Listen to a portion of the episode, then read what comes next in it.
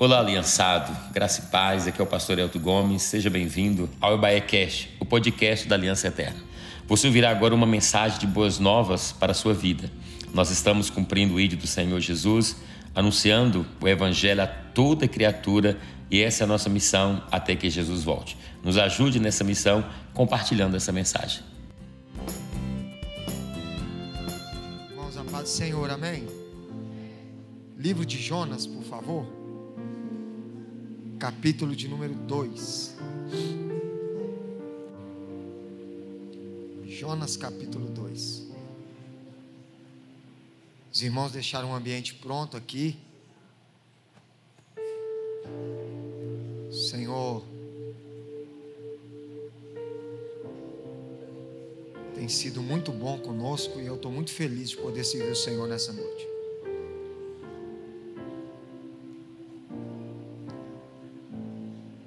Jonas capítulo 2, nós vamos ler só o versículo 1 e o versículo 2. Qual que é o nome do tecladista? Qual que é o seu nome? Samuel? Meu Deus, Samuel. Com o nome desse não tem como. Deus seja louvado pela vida de todos os irmãos que adoraram a Deus aqui. Tanto os que adoraram a Deus com dízimo e oferta, quanto os que adoraram o Senhor com seu cântico. Eu vinha no carro. Quantos viram que hoje teve jogo do Atlético Cruzeiro? Eu não vou falar para quem que eu torço, mas pela minha alegria você já vai saber. Mas eu vinha no carro e, e teve uma premiação para os jogadores. Quantos me ouvem? Diga amém. 5 milhões para os jogadores que ganharam. Aí eu fiquei pensando que eles tiveram uma premiação porque eles venceram, porque eles vão dividir entre comissão técnica e jogador, 400 mil para cada um, porque eles. Aí eu fico imaginando, quando o Hulk chega na casa dele, com os 400 mil guardados, e a esposa dele, que não entrou em campo, que não treinou, que não suou uma gota de suor, que não passou pressão é, na concentração, nem com os jogadores, que não foi xingada, mas que desses 400 mil ela vai desfrutar de tudo, ela vai desfrutar, ela vai desfrutar de. Aí eu vim pensando, ela é mais do que vencedora, porque ela não precisou suar, ela não precisou entrar em campo, ela não precisou ir para o treino, ela não precisou ser oprimida mas ela desfrutou do prêmio. O Senhor vem falando no meu coração: é isso que eu fiz por você. Você não precisou se esforçar. Não é pelo seu esforço. Não é pelo que você fez. Não é, não, não, é porque eu fiz por você e eu venci. E pelo fato de um dia eu ter vencido por você, você é mais do que vencedor.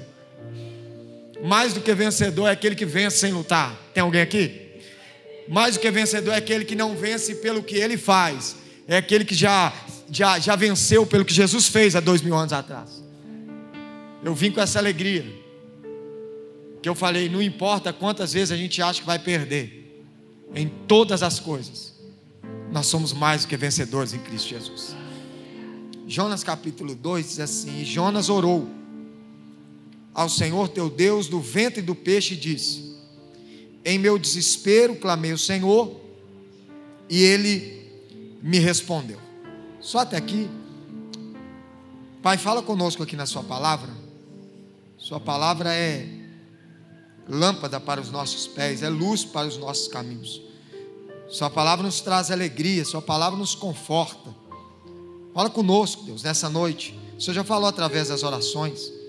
Nós falamos com o Senhor e te adoramos através dos louvores, mas nós entramos aqui porque nós precisamos ouvir o Senhor falar conosco através da Sua palavra. Eu não tenho uma mensagem, eu tenho uma resposta para alguém que entrou aqui precisando de uma resposta.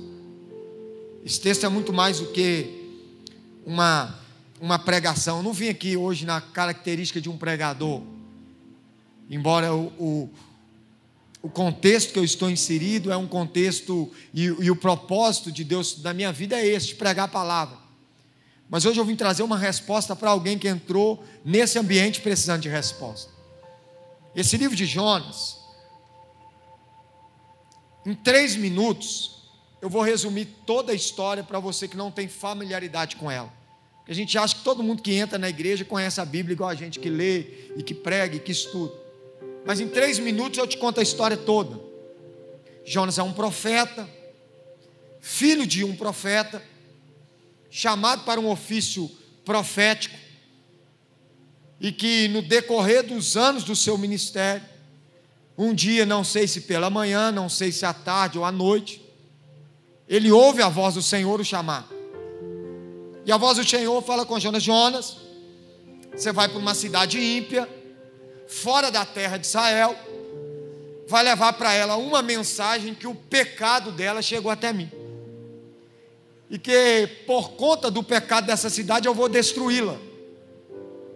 Jonas ouve a voz de Deus, se coloca de pé, e em vez de ir fazer aquilo que ele foi chamado, que é profetizar segundo a palavra do Senhor, ele pega o seu dinheiro, vai para um porto, paga passagem, entra num navio, para fugir da presença do Senhor. Nesse meio em que ele entra no navio, ele vai para o porão, conecte comigo para você entender, eu vou ser muito breve. Ele vai dormir, vem uma tempestade, o navio é arremessado para um lado para o outro. O capitão do navio pega as cargas que aquele navio carregava e começa a jogar fora tentando aliviar o peso. Só que em vez de melhorar, piora, porque tem dia que é assim conosco. Todo desobediente, em vez de ver sua vida melhorar, vai ver sua vida piorar. Eles começam a orar, cada um ao seu Deus, até entenderem que existia alguém dormindo naquele barco e que o problema daquele barco era Jonas. Eles conversam com Jonas, Jonas revela o seu pecado, confessa o seu pecado. Eles pegam Jonas, joga Jonas para o lado de fora, a tempestade imediatamente acaba. Jonas é engolido por um peixe, vai para o ventre desse peixe, já foi dois minutos, eu disse que ia contar em três. Vai para o ventre desse peixe, no ventre desse peixe é o versículo que a gente leu. E Jonas orou ao Senhor. Para completar a mensagem, ele ora, Deus escuta, o peixe vomita ele, exatamente onde ele começou. Ele volta para o início, ele recomeça, vai para onde ele não deveria ter fugido de ir no primeiro momento, prega a mensagem, povo converte. Em vez de Deus destruir a cidade, Deus não destrói. 120 mil pessoas são salvas. Jonas fica triste com a conversão daqueles que se arrependeram com a mensagem dele, pede a morte. Deus não permite. Ele vai para o sol, nasce uma planta, morre a planta, o texto acaba. Com uma pergunta, e em três minutos. E a pergunta de Deus para Jonas é essa: Você está tendo compaixão de uma planta que nasceu ontem, morreu hoje. Não deveria eu ter compaixão de 120 mil pessoas que se converteram com três dias de mensagem. Jonas, de toda a Bíblia, ele foi o, o, o profeta que mais ganhou vida com um, uma mensagem só. Em três dias, ele ganhou uma cidade inteira para Jesus. Ele converteu toda a cidade em três dias. E em vez dele ficar feliz, ele fica triste. Essa é a mensagem de Jonas. Eu ouço ela desde pequeno. Na escola dominical, a gente conta para as crianças aquele peixe enorme engolindo o homem. Quem, quem todos aqui já, já vimos essa cena. Mas eu preciso que você entenda três verdades a respeito desse texto que Deus falou comigo. E que marca profundamente, que será resposta para nós aqui essa noite. E a primeira verdade é: o livro de Jonas todo, você lê com 10 minutos. Quantos minutos? Se você nunca leu um livro todo da Bíblia, em 10 minutos você faz isso. São quatro capítulos em duas páginas. Resumido, eu te contei em três aquilo que você lê em dez. Esse livro é um livro muito pequeno, mas que carrega uma mensagem muito grande. E a primeira verdade dessa noite é essa: os primeiros avivamentos vieram através de pessoas que se tornaram grandes. O próximo avivamento vai vir através de pessoas que são pequenas, mas que carregam uma grande presença. Vou repetir para você entender. A Bíblia diz que nos últimos dias ele derramará do seu espírito sobre toda a carne. Os velhos terão sonhos, jovens visões. Até sobre os escravos eu derramarei, eles profetizarão. O, o, os últimos avivamentos sempre vieram de pessoas com grande nome. Por exemplo, nos anos 2000, Deus deu um nome para o diante do trono. E através do diante do trono, a igreja Lagoinha veio um avivamento sobre a nação brasileira que chacoalhou a nação que milhares de pessoas se converteram entre os anos de 98 até 2004, 2005. Primeiro Deus deu um nome, e depois do nome um grande avivamento.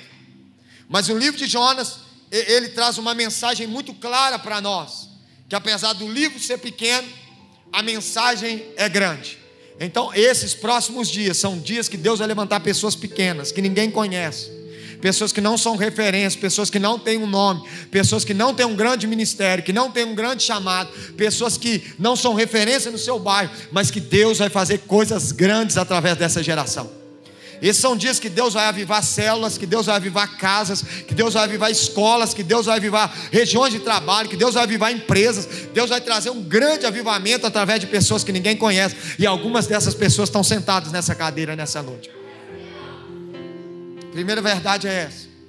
A segunda verdade é: o nome de Jonas tem um significado muito profético. O nome de Jonas significa pomba. Repete comigo assim: pomba. Tá fraco, repete assim: pomba. Hoje em dia, eu tenho duas filhas. Uma acabou de nascer. A primeira chama Emanuele. Olha isso ela vai fazer 15 anos. Quando mãe de Emanuela engravida, eu converto. Quando descubro a gravidez. E ao descobrir a gravidez, no processo da minha conversão, eu dou um nome para Manu, e o nome dela é Emanuele, Deus conosco. É o significado do nome dela. E de lá para cá, Deus sempre foi comigo desde aquele dia até hoje. As coisas aconteceram de uma forma sobrenatural. Minha esposa engravida. E antes de engravidar, eu já tinha o um nome, Helena. Helena é aquela que traz luz, aquela que é reluzente. E, e de fato, Helena chegou lá em casa há 27 dias, Helena nasceu. E a Helena chegou trazendo luz, trazendo nova esperança, trazendo chama. Dezenas de pessoas, centenas de pessoas oraram por Helena, porque Helena nasceu dois meses antes do tempo, muito pequena e muito magra. E eu orei ao Senhor no nascimento de Helena, ainda no hospital, com medo de perder Helena pelo tamanho, pela prematuridade, pela complicação. E eu orando ao Senhor dentro do hospital. Eu falei: Senhor, estava tudo certo e Helena nasceu prematura. E o Senhor falou comigo: Helena não nasceu prematura. Helena nasceu predestinada para um grande propósito. Eu falei, Senhor, mas os médicos, eu tinha ido no ultrassom quatro dias antes e tinha ido numa consulta com minha esposa dois dias antes e não tinha nenhuma chance e previsão de Helena nascer. E eu falei, Senhor, mas não tinha chance de Helena nascer. Aí o Senhor falou comigo lá no hospital, sentado na cadeira, fora da sala de parto. E ele falou comigo: é porque eu tenho pressa com essa geração e eu estou acelerando as coisas a seu respeito. Pastor, o que isso tem a ver com essa mensagem? Tudo, porque os nomes de hoje são escolhidos aleatoriamente. Eu vejo um jogador que eu gosto e eu coloco no meu filho. Eu vi uma novela que eu gostei e o nome era bonito e o ator é legal e talvez tem jovem sentado aqui que o seu nome é uma homenagem para alguém que seus pais gostaram e tem alguma coisa de errado nisso? Não. Mas na Bíblia, os nomes não eram dados desta forma. Na Bíblia, os nomes eram dados com dois sentidos. Eu preciso que você aprenda isso. A primeira era circunstância do nascimento. Repete comigo assim: circunstância do nascimento. Tá fraco, repete mais alto para você gravar. Circunstância do nascimento. O nosso tecladista é o Samuel. Samuel é aquele que eu pedi a Deus. Tradução nova, presente de Deus. Aquele que Deus me deu. Porque o nome Samuel é aquele que eu pedi a Deus. Porque a mãe de Samuel era Ana e era estéril e não podia gerar. Um dia ela ora, e quando ela ora, o sacerdote escuta, e ela pede um filho, e o sacerdote fala: Vai, Deus vai te conceder o que você está pedindo. E ela engravida, e quando ela sente que ela está grávida, ela diz: Vai ser Samuel, porque eu pedi a Deus. Circunstância do nascimento gerou um nome: Samuel, aquele que eu pedi a Deus. Segundo significado de um nome: destino profético. Repete comigo assim: destino profético. Mais uma vez, destino profético. Por que destino profético? Te explico. Porque o pai dava um destino profético ao filho através do nome. Maria engravida, vai gerar Jesus. Não é ela que escolhe o nome. O anjo aparece e fala para ela: vai gerar dentro de você, mesmo sem você ter conhecido homem algum, e o nome vai ser Jesus. O nome Jesus é o grego de Josué. E o que significa Josué? Salvador. E por que chamará Jesus?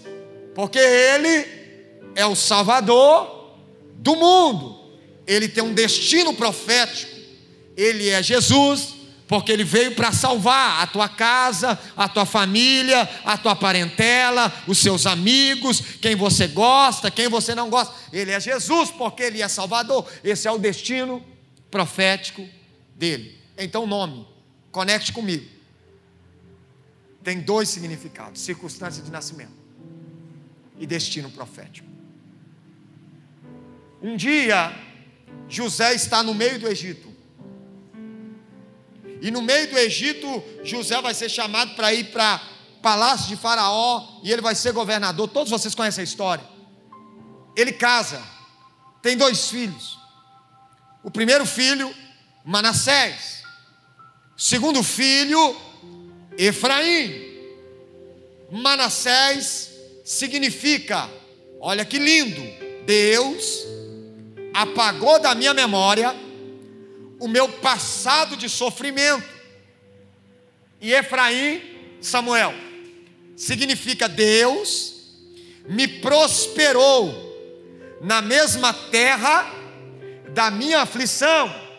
Manassés, Deus apagou da minha memória o passado de sofrimento. Efraim, Deus me fez prosperar no lugar da minha aflição. Eu perguntei ao Senhor, por que não? O primeiro Efraim, depois o Manassés. E Deus falou: porque eu nunca vou te fazer prosperar sem antes apagar da tua memória o teu passado de sofrimento. Primeiro, Deus apaga o meu passado. Depois, Deus prospera o meu futuro. Por quê? Porque o que aconteceu no meu passado não tem poder de neutralizar o que Deus quer fazer lá no meu futuro. Se tiver uma mão levantada, eu vou liberar uma profecia. Eu não sei o que aconteceu no seu passado, eu não sei como você nasceu, eu não sei como você veio ao mundo, eu não sei o que você sofreu para estar sentado aí hoje, eu não sei o quanto você chorou, eu não sei o que, que sua mãe viveu, eu não sei se o seu pai é, foi um acidente seu nascimento, mas Deus está dizendo para alguém: o que te aconteceu no passado não tem poder de parar o que eu já preparei para o teu futuro. Aleluia! Para você entender os nomes, eu vou pregar e trazer a resposta. Um dia, Deus chamou um homem chamado Abraão. Abraão significa pai exaltado. Olha que loucura, qual é o seu nome, filho? Jairo. Jairo é um nome profético. Um dia, Jairo, Deus chamou Abraão para um grande propósito. Mas antes de Abraão cumprir um grande propósito, Deus muda o nome dele, sabia disso? Deus pega mais uma letra e acrescenta no meio do nome dele. E o nome dele não é mais Abrão, o nome dele é. Qual o nome dele? Porque Abrão significa pai exaltado. Abraão significa pai de multidões. E por que Deus muda o nome antes de cumprir o propósito? Porque Deus sabe que na presença dele ninguém é digno de ser exaltado senão ele. Então Deus fala com ele: eu tenho que matar um pai exaltado, para fazer desse pai exaltado um pai de multidões, porque aquele que se exalta, eu humilho, mas aquele que se humilha, eu exalto. Sara olha, e Deus vai olhar para ela, que tinha o nome de Sarai, e vai arrancar uma letra do nome dela. Conecte comigo. E agora ela não chama mais Sarai, ela chama Sara, que é princesa, porque para todo príncipe, aleluia, Deus já reservou uma princesa. Aí, olhe para cá, para Abraão, você observou que Deus coloca uma letra. Para Sara, Samuel, Jairo, você observou que Deus tira uma letra. Porque tem gente que está aqui que Deus vai te abençoar colocando. Ah, se você não pegar. Mas tem gente que está aqui que Deus vai te abençoar tirando. Gostei. Aleluia, nossa e glória a Deus. Tem gente que está aqui que a sua bênção vai chegar com Deus te dando algo. Mas tem outros que estão aqui que a sua bênção vai chegar com Deus arrancando algo de você mas nos acrescentando ou arrancando algo de nós, o que importa é que Deus cumpra em nós um propósito, e nem toda perda é de fato uma perda. Tem perdas que são livramento.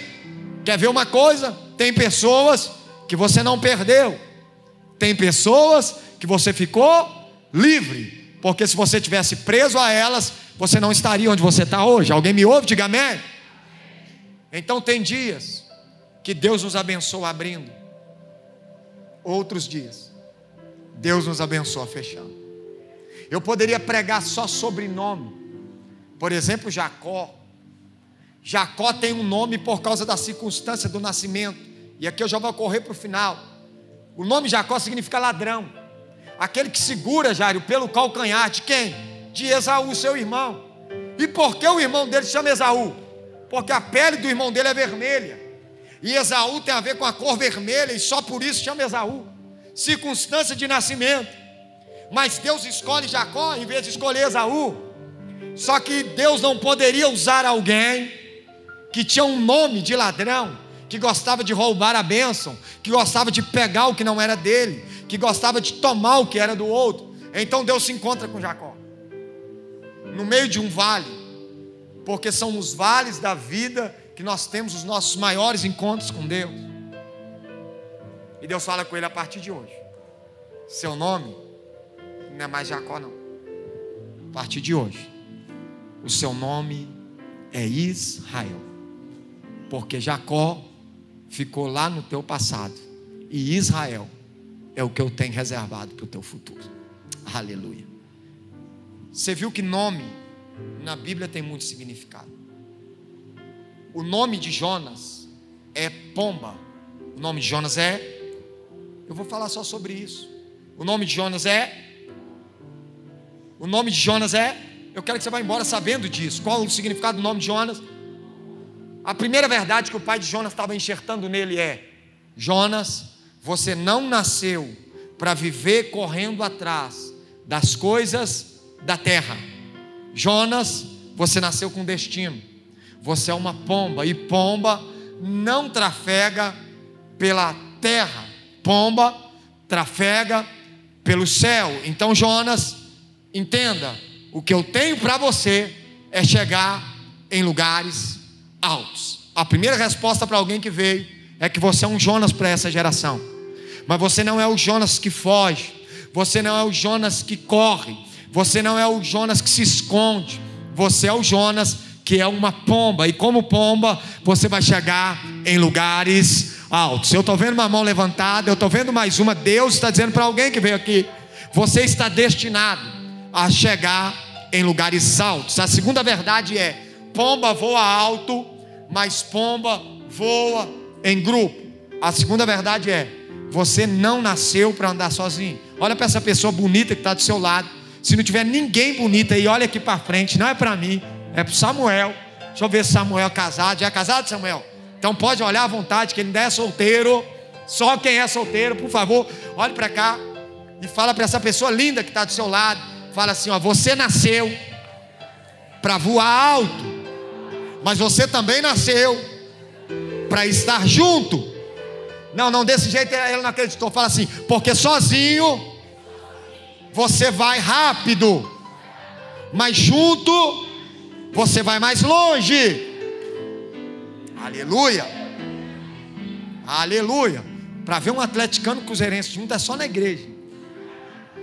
Você nasceu para estar tá junto. Você nasceu para estar tá perto. Você nasceu para relacionamento.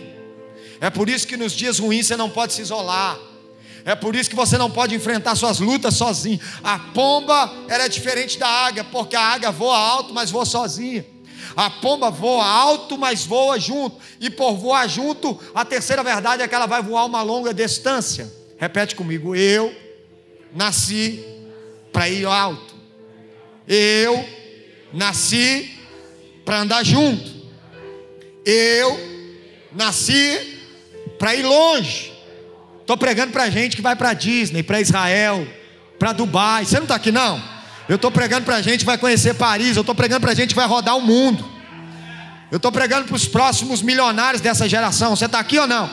Eu estou pregando para os próximos prefeitos, vereadores, desembargadores, advogados. Eu estou pregando para os médicos dessa geração. Estou pregando para os próximos pastores, evangelistas, missionários. Você vai alto, você vai junto e você vai longe. Aleluia. Quarta verdade, estou terminando. Pombo é o único animal usado desde os primórdios como pássaro mensageiro. Olha que loucura. Jonas seria um mensageiro. O pai coloca o nome dele dando um destino profético. Jonas, você não vai ser mais um. Jonas, você não vai ser é, é, alguém que dá trabalho. Jonas, você não vai ser o traficante da esquina. Jonas, você não vai ser é, alguém desperdiçado. Jonas, você vai ser um mensageiro. Eu estava vendo um filme, e aqui eu vou caminhar para o final que por causa de uma mensagem que a rainha enviou através de um pombo correio, ela conseguiu com uma mensagem, já Samuel, com uma mensagem, a rainha evitou que dois reinos se degladiassem e que mais de 400 mil pessoas morressem na guerra por causa de uma mensagem. Porque uma mensagem tem três poderes. O primeiro é evitar uma guerra. O segundo é dar estratégias de vitória na guerra. Por exemplo, eu mando um país, manda um espião para o outro país. Ele não tem como voltar na Idade Média, correndo para o seu reinado para trazer a notícia do que eles estão fazendo lá. Então eles usavam um pombo, colocavam uma mensagem, e através de uma mensagem enviada por um espião de um país ao outro, o rei do outro país vencia a guerra por causa de estratégia e de conhecimento sobre o outro país. Quem me entende, diga glória a Deus. Primeiro poder de uma mensagem, evitar uma guerra, porque essa mensagem tem poder de evitar muitas guerras que você não precisa vencê-las, porque elas já foram vencidas por alguém antes mesmo de você nascer. Segunda verdade, um mensageiro tem poder de te dar estratégias para vencer guerras, porque aqui tem estratégias de todo tipo de guerra, a saber, guerra emocional, guerra espiritual, guerra familiar, guerra financeira. Eu não sei qual a guerra você está vivendo, mas aqui tem mensagens, estratégias para você vencer qualquer guerra. Eu conheço gente que não era nada e com mensagens daqui se transformou em tudo, porque Deus é especialista em transformar quem não é e fazer ser, em pegar quem é pequeno e fazer grande, em pegar quem não é nada, fazer tudo. Então a quarta verdade, pomba é um animal mensageiro. Mas a quinta verdade inserida nesse contexto Jó é que pomba não nasceu para sobreviver presa. Quando eu era pequeno, do lado da minha casa, tinha uma família de um menino que chamava Gabriel e ele era criador de pombo.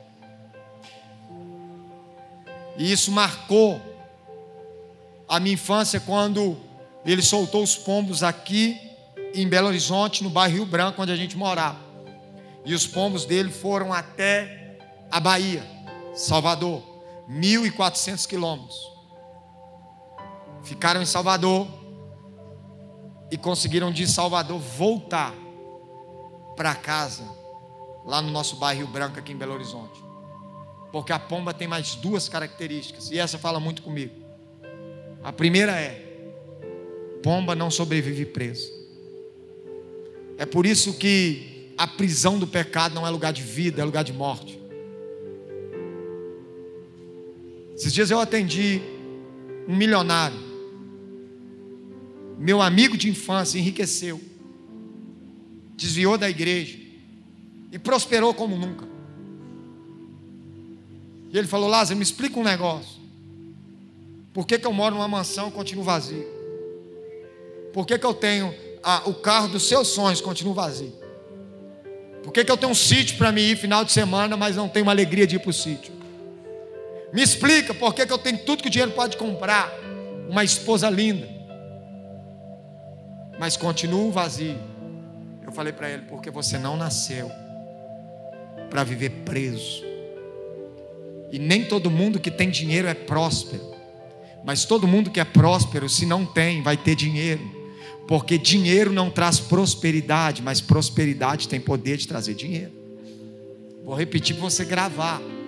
Nem todo mundo que tem dinheiro é próspero, mas todo mundo que é próspero, se não tem, vai ter dinheiro, porque prosperidade não é ausência de necessidade. Eu aprendi isso e repeti por muito tempo, até eu entender o conceito de prosperidade bíblico.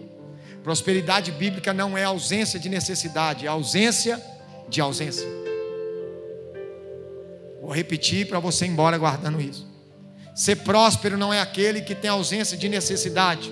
Ser próspero é aquele que tem ausência de ausência. E quem pode nos dar ausência de ausência? só a presença dele dentro de nós. Por isso nós somos prósperos, porque nós estamos a presença de Jesus que nos prende.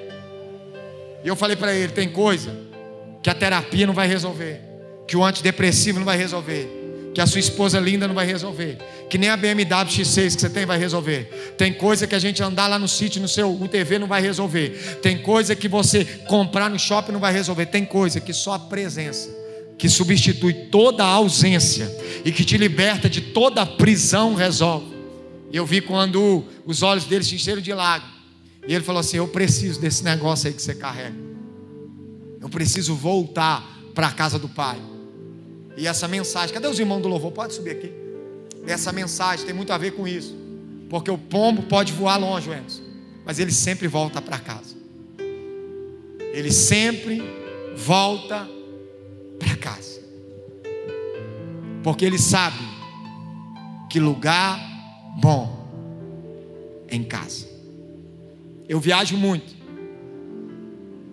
Eu já viajei o Brasil todo pregando a palavra. E as pessoas falam: como que você aguenta ficar longe de casa uma semana, 15 dias? Eu falei: é porque eu não tenho saudade da minha casa. Eu tenho saudade da minha esposa.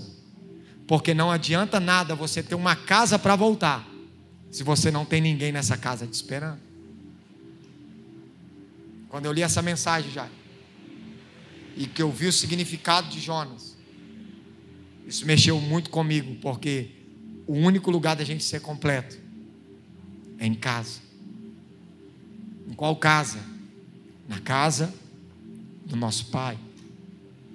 Se eu pegar a pomba do Gabriel e soltar ela, ela não tem a mesma eficácia que se o dono dela soltar. Olha que loucura. Se alguém aqui já criou pombo, vai entender. Se eu pegar os pombos do Jário, levar lá para minha casa e querer é, é soltar eles, eles não voltam para minha casa. Eles voltam para a casa do Jairo. Você está aqui ou não? É Deus dizendo para alguém que entrou aqui. E eu vou terminar com a maior mensagem de Jonas. Não importa o quão longe a gente andou. Tem sempre alguém nos esperando em casa. E Jonas orou. Ele fugiu do plano, mas não conseguiu fugir do propósito. E Jonas orou. Do ventre do peixe, mas orou. E aqui eu tenho que pontuar.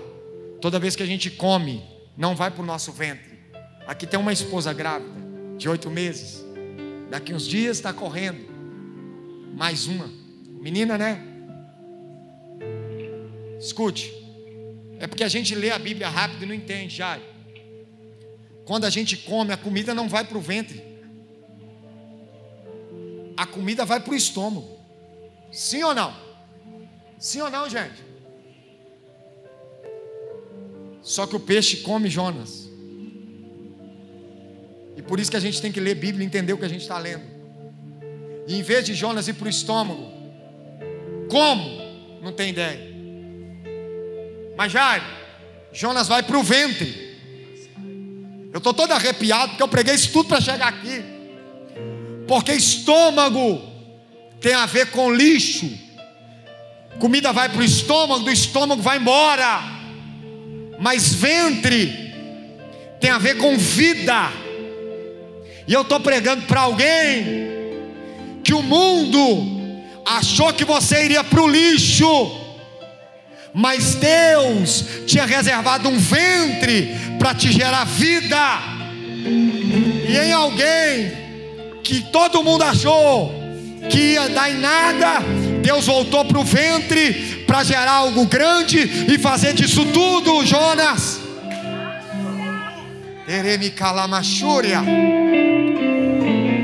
O peixe te traga, te coloca para dentro, mas você não vai o estômago, porque o meu plano, o meu propósito é maior que o teu plano.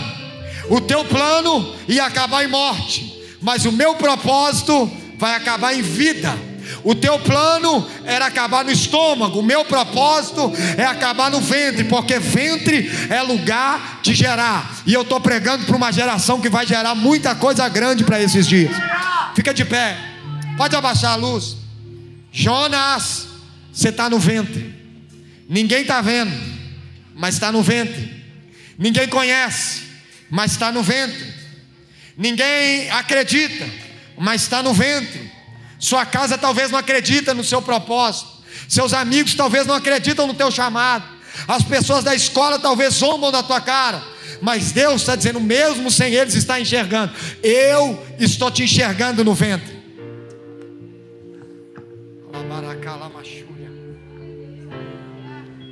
Hoje eu estava com Helena no sofá. E ela dormiu.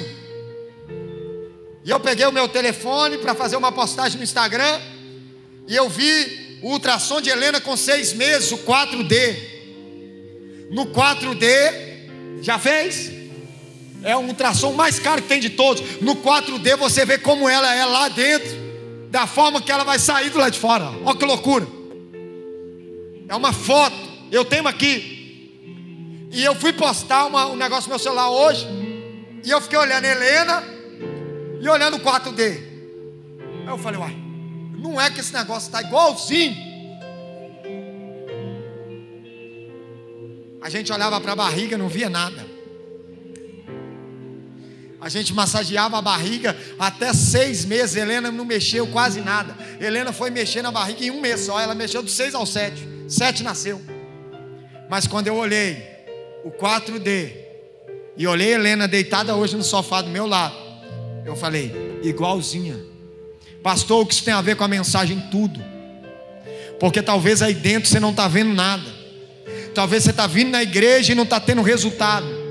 Talvez você está orando, está indo na célula, está consagrando, batizou, já foi no encontro, e aparentemente você está dizendo, pastor, não mudou nada, mas Deus está dizendo, eu tenho a sua foto, eu já fiz a foto do teu futuro. Eu já te vi fora desse ventre, eu já, eu já escrevi, os seus dias já estão anotados ao teu respeito no meu livro, diz o Salmo 139. Eu é que sei os pensamentos, Jário, que eu tenho a seu respeito, a respeito de Samuel, a respeito de Helena, de Emanuele, e são pensamentos de paz e não de mal, para te dar o fim que você deseja.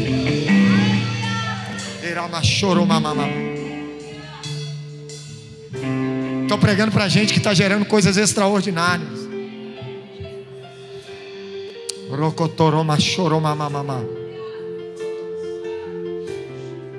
O peixe não te para, a tempestade não te para, nem o seu tentar fugir te para, porque não dá para fugir daquele que está em todos os lugares. Eu tenho uma frase que Deus me deu que o escolhido não tem mais escolha. Nem para desviar você presta mais já. Porque o escolhido não tem escolha. Tenho muitos amigos e a maioria deles falou: Rapaz, tem dia que eu penso em desviar. Tem dia que eu, que eu, quero, que eu quero ir embora. Eu falei, cara, posso falar uma verdade. E não é orgulho, não. Mas desde o dia que eu converti, não teve um dia que eu deitei a cabeça e falei: amanhã eu desvio, amanhã eu paro. Nunca. Eu enfrentei coisas terríveis. Eu enfrentei perdas que você não imagina. Eu enfrentei abandono, solidão, tristeza, angústia, venci uma depressão, mas não houve um dia que eu falei assim: amanhã eu desvio, amanhã eu volto atrás, porque eu entendi que um escolhido não tem mais escolha. É como um dia Jesus conversa com Pedro e a gente ora. Pedro, tá todo mundo indo embora, quer ir? Vai com eles. A mensagem é dura. Eles fugiram. Quer fugir também? Aí Pedro olha nos olhos de Jesus e fala para ele: Para onde iremos nós? Se só tu tens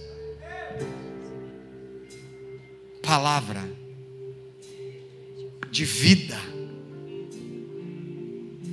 vida. É noite de vida, sabia? Há planos que estavam mortos e Deus está ressuscitando aqui. Há sonhos que estavam querendo morrer e Deus está trazendo de volta a vida aqui. Há projetos que estavam igual Jonas, e Deus está gritando: Jonas, aqui nessa noite, você estava afundando, indo para o fundo do mar, o peixe já tinha te engolido, mas Deus está gritando o teu nome, dizendo: Jonas, você está no ventre e ainda tem vida aí dentro. Feche os teus olhos.